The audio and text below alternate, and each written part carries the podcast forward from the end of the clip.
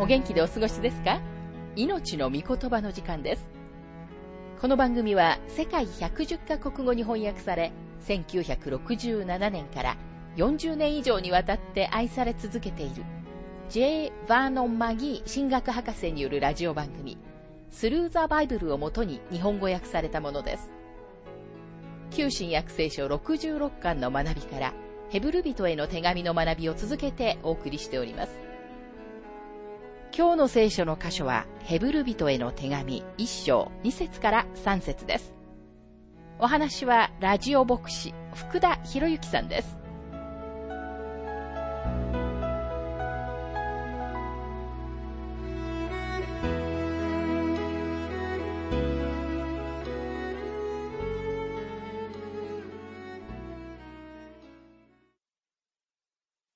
ヘブル人への手紙一章の学びをしていますが、2節この終わりの時には、巫女によって私たちに語られました。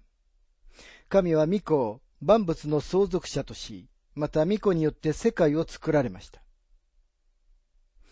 ここで七つの比類のない言葉によって、巫女が優れておられることが示されます。誰一人この言葉の一つでも完全に理解することはできないと思います。神は御子を万物の相続者とし、と書かれていますが、ヨハネの福音書一章三節には、すべてのものはこの方によって作られた。作られたもので、この方によらずにできたものは一つもないと書かれています。作られたものはすべて主のものであると書かれています。なぜなら、主が作られたからです。作られたものがすでに主のものならば、どのようにして主が万物の相続者になれるのでしょうか？主は地上に来られ、私たちと同じ人間の形を取られました。人類の種族の一番最初の人間は、作られたものを支配する主権を与えられました。私たちはこのことを十分に強調してはいません。なぜなら、創世記の中でものすごいことがほんのいくつかの言葉で書かれているからです。モーセは創世記の最初の十一章を書くときに、偉大なことを小さな言葉で短く書きました。神様が人間にすべての地上の主権をお与えになったと言われるとき、神様は人間をバラの木を植えたり、プラムの木を刈り込んだりするために、何か一流の庭師にされたのではありませんでした。創世記一章の26節にはこう書かれています。神は仰せられた。さあ人を作ろう。我々の形として、我々に似せて。彼らが海の魚、空の鳥、家畜、地のすべてのもの、地を這うすべてのものを支配するように。アダムはバラを植えたりプラムの木を刈り込んだりしたのではありません。アダムには主権が与えられたのです。主権は統治者の地位と関係があります。すべての被造物は彼の下に置かれたのです。アダムが西の方にもっと湿気が欲しいと思ったなら、ただ湿気を呼びさえすればよかったのではないかと思います。また暖かくしたかったら暖かくできたのです。アダムはこの地球をコントロールできたと思います。でも罪を犯した時、彼はそのコントロールを失ったのです。主イエスがこの地上に来られた時、主は人間になられました。主はすべての領域で奇跡を行われました。主は人間の体をコントロールすることがおできになったのです。また主は自然をコントロールすることがおできになりました。ですから主は嵐を沈められ、五千人を養うことがおできになりました。主はアダムが失ったものを取り戻されたのです。主イエスは万物の相続者となられます。聖書の中に私たちは神様の相続人であると書かれています。ローマ人への手紙8章の16節から17節には、私たちが神の子供であることは、御霊ご自身が私たちの霊と共に証ししてくださいます。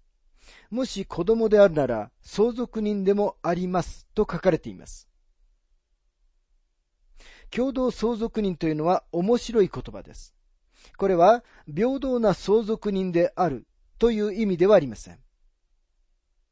共同相続人とは、誰か他の人が遺産の管理をしていて、適切な時に決められた額をそれぞれに分配するのです。彼らが財産を管理します。さて、主イエス・キリストが相続者であり、私たちはただ共同相続人なのです。主が管理され、主はあなたにこの宇宙の中で何か小さなことの責任を与えてくださるかもしれません。このようにして私たちはキリストの共同相続人です。私たちには腐敗することがなく、汚されることがなく、しむことがない、私たちのために天に蓄えられている遺産があるのです。私たちがこの遺産を持っているのは、主が私たちのために多くの素晴らしい技を成し遂げてくださったからです。主はアダムが失ったものを取り戻されただけでなく、私たちをご自分と一緒に共同相続人にしてくださいました。すべてのものを相続されるのはキリストです。私たちが知る限り、このような約束をした旧約聖書の預言者は一人もいませんでした。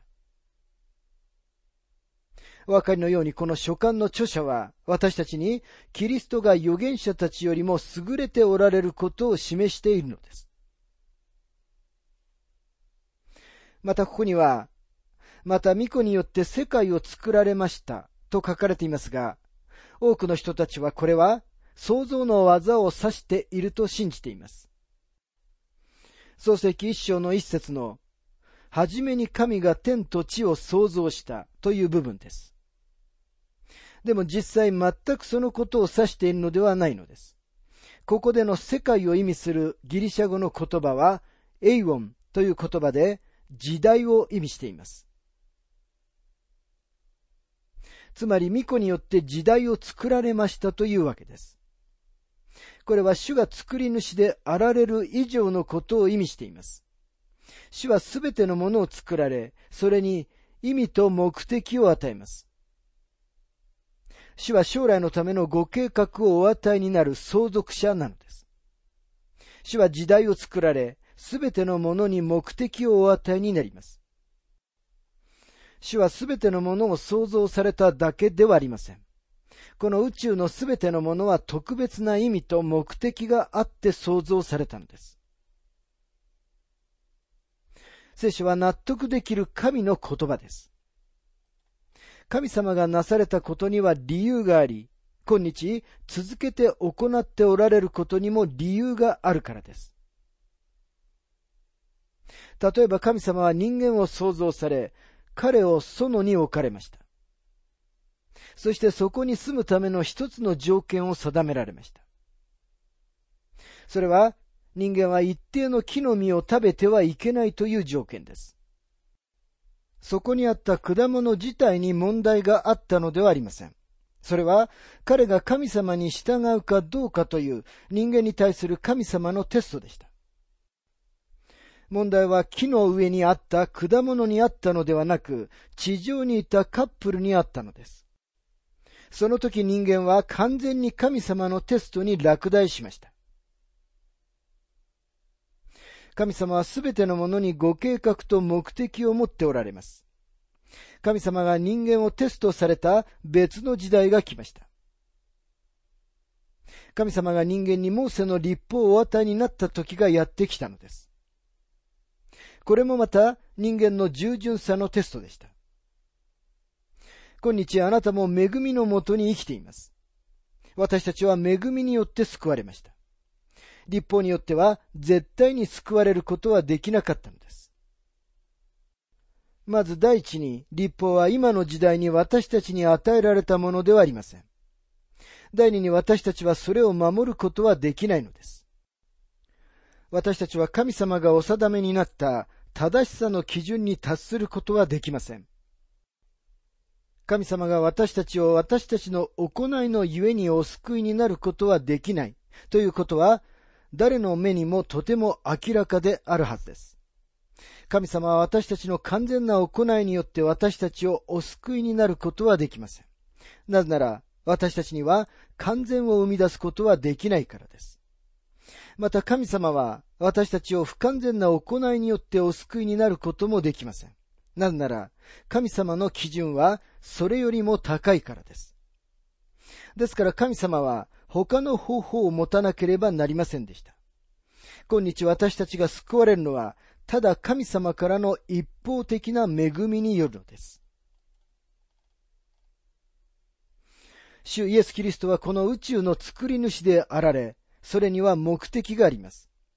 今日宇宙は運転手を失った車のように猛烈な勢いで時間と空間の中を動いているというバカバカしい考えが広まっています。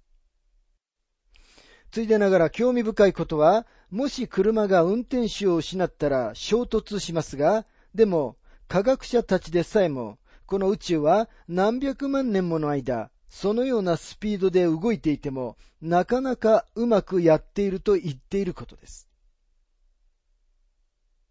太陽は毎日一定の時間に昇ってきます。それは驚くほど正確です。また月は予測できる軌道にとどまっています。月着陸船で働いている人の一人が言ったように、彼らがすべきことは狙いをつけることだけで、そうすれば月着陸船がそこに到着した時には、月はそこにあったのです。いつでも月は確かです。月はしたい放題にすることはありません。月着陸船がやってくるのを見ても、月は違う方向に行ってしまうなどということはしません。月の動きは完全に予測できるのです。あなたが生きているのは無茶苦茶な宇宙ではありません。この宇宙には明確な目的があります。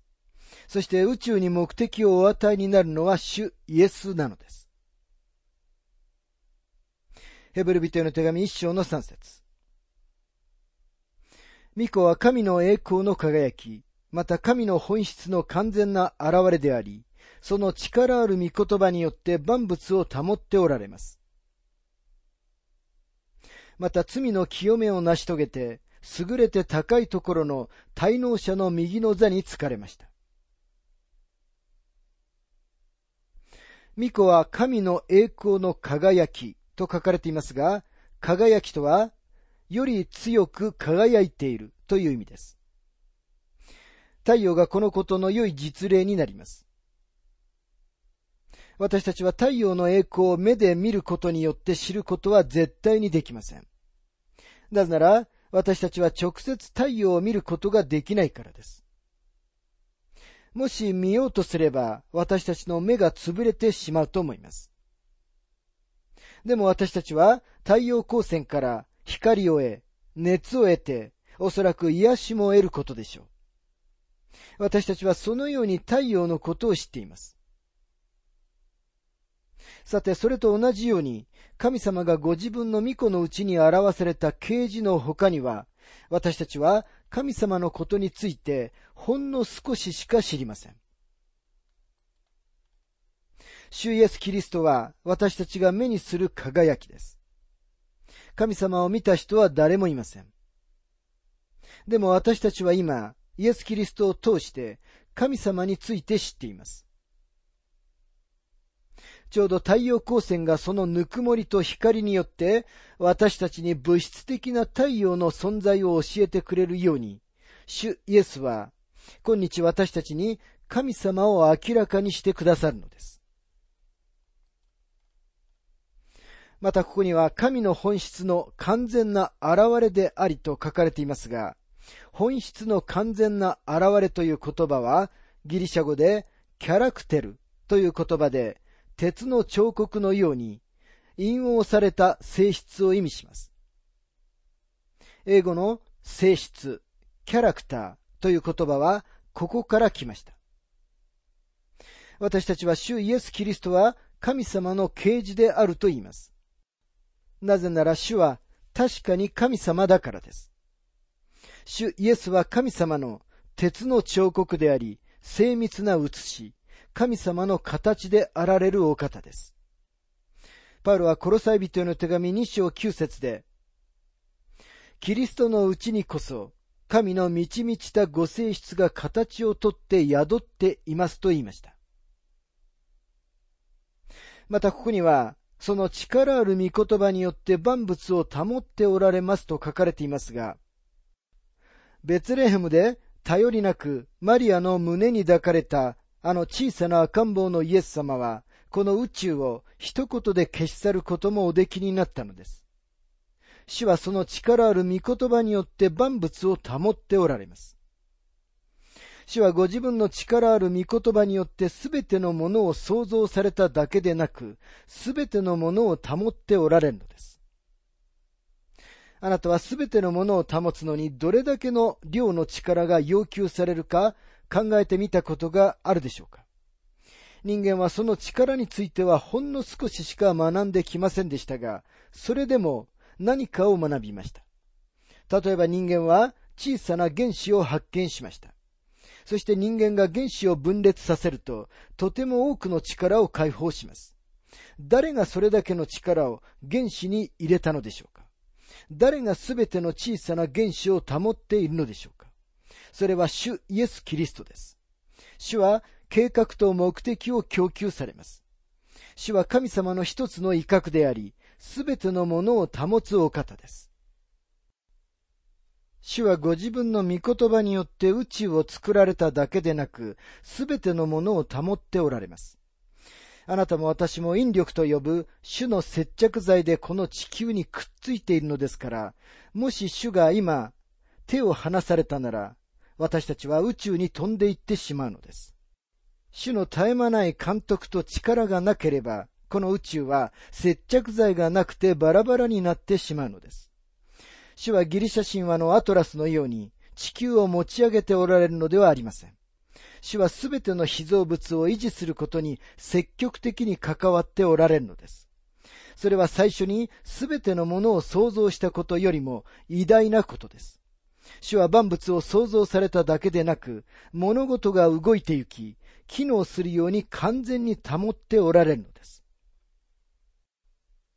またここには、罪の清めを成し遂げてと書かれていますが、主イエス・キリストが私たちの罪の清めを用意してくださいました。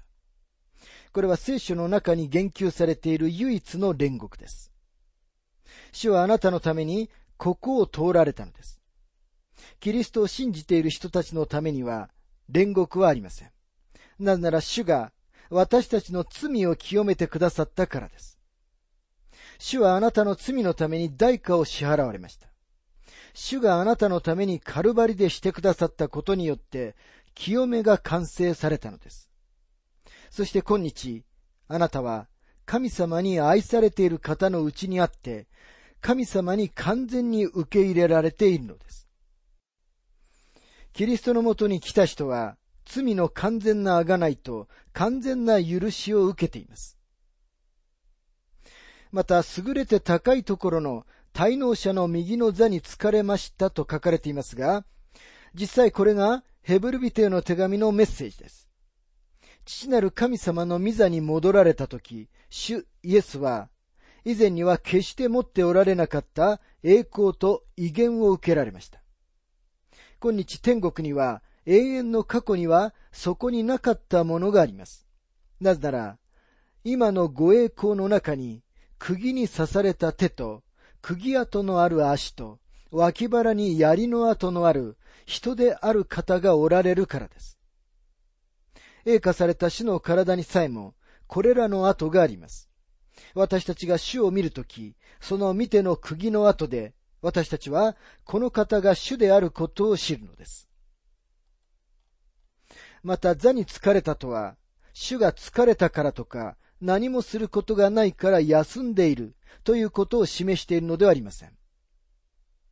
これは主が私たちの贖いを終えられたとき、主が座に疲れたことを意味しているのです。なぜなら、贖いは完成したからです。創造の中での7日目は、まさにこのことを意味していました。神様は7日目に休まれたのです。神様は疲れておられたのでしょうかそんなことはありません。ジョン・ウェスレーが言ったように、神様は宇宙を作られたとき、半分の努力もされなかったのです。神様が休まれたのは想像が完成したからでした。それ以上何かをする必要がなかったのです。あなたは今日主が十字架上であなたのためになされた贖いに何かを付け加えることはできないのです。主はあなたの贖いを完成され、あなたは主にあって完成しています。コロサイ人への手紙2章の9節から10節には次のように書かれています。キリストのうちにこそ、神の満ち満ちたご性質が形をとって宿っています。そしてあなた方は、キリストにあって満ち満ちているのです。キリストはすべての支配と権威の頭です。ですからあなたは、主にあって完全なもの、主にあって満ち満ちたものであり、愛されている方のうちに受け入れられているのです。そして現在のキリストの働きは次のように表現できると思います。主はあなたを救うためにこの地上で死なれた。主はあなたを救いに保っていてくださるために天に生きておられる。主はとりなしのミニストリー、牧会のミニストリー、ご自分の者たちを訓練されるミニストリーをしておられる。主は今は神様の右手におられますが、今もなおご自分の者たちに生き生きとした興味を持っておられ、私たちの役に立ってくださるのです。もしあなたが自分のために主が間に入ってくださるようにとお願いするなら、主はご自分の御心に従って、そのことを必ず成し遂げてくださるのです。祈りは神様がしようとしておられないことを無理やりさせるために神様を説得することではありません。祈りとはあなたが神様のご計画と一致するためのものなのです。キリストは父なる神様の右手におられて、私たちのために取りなしをしていてくださいます。ですからあなたは必要な時に憐れみを手に入れ、恵みを見つけることができるのです。キリストの現在のミニストリーはこのようなものですが、このことがヘブル人への手紙の言葉をあなたに現実のものとしてくれます。主イエスこそがあなたを助けることのできるお方です。主イエスこそあなたが頼ることのできるお方です。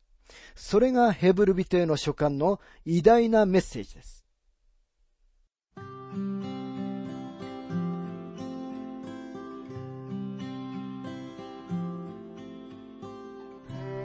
命の御言葉お楽しみいただけましたでしょうか？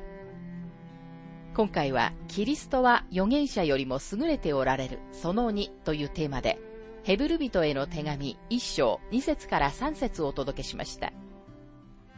お話はラジオ牧師福田博之さんでした。なお、番組ではあなたからのご意見、ご感想、また聖書に関するご質問をお待ちしております。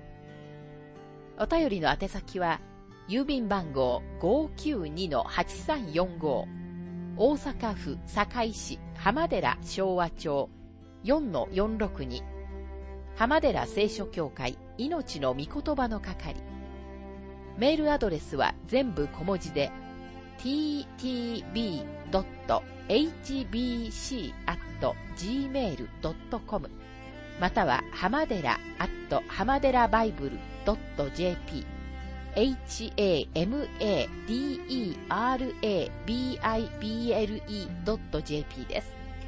どうぞお気軽にお便りをお寄せください。それでは次回までごきげんよう。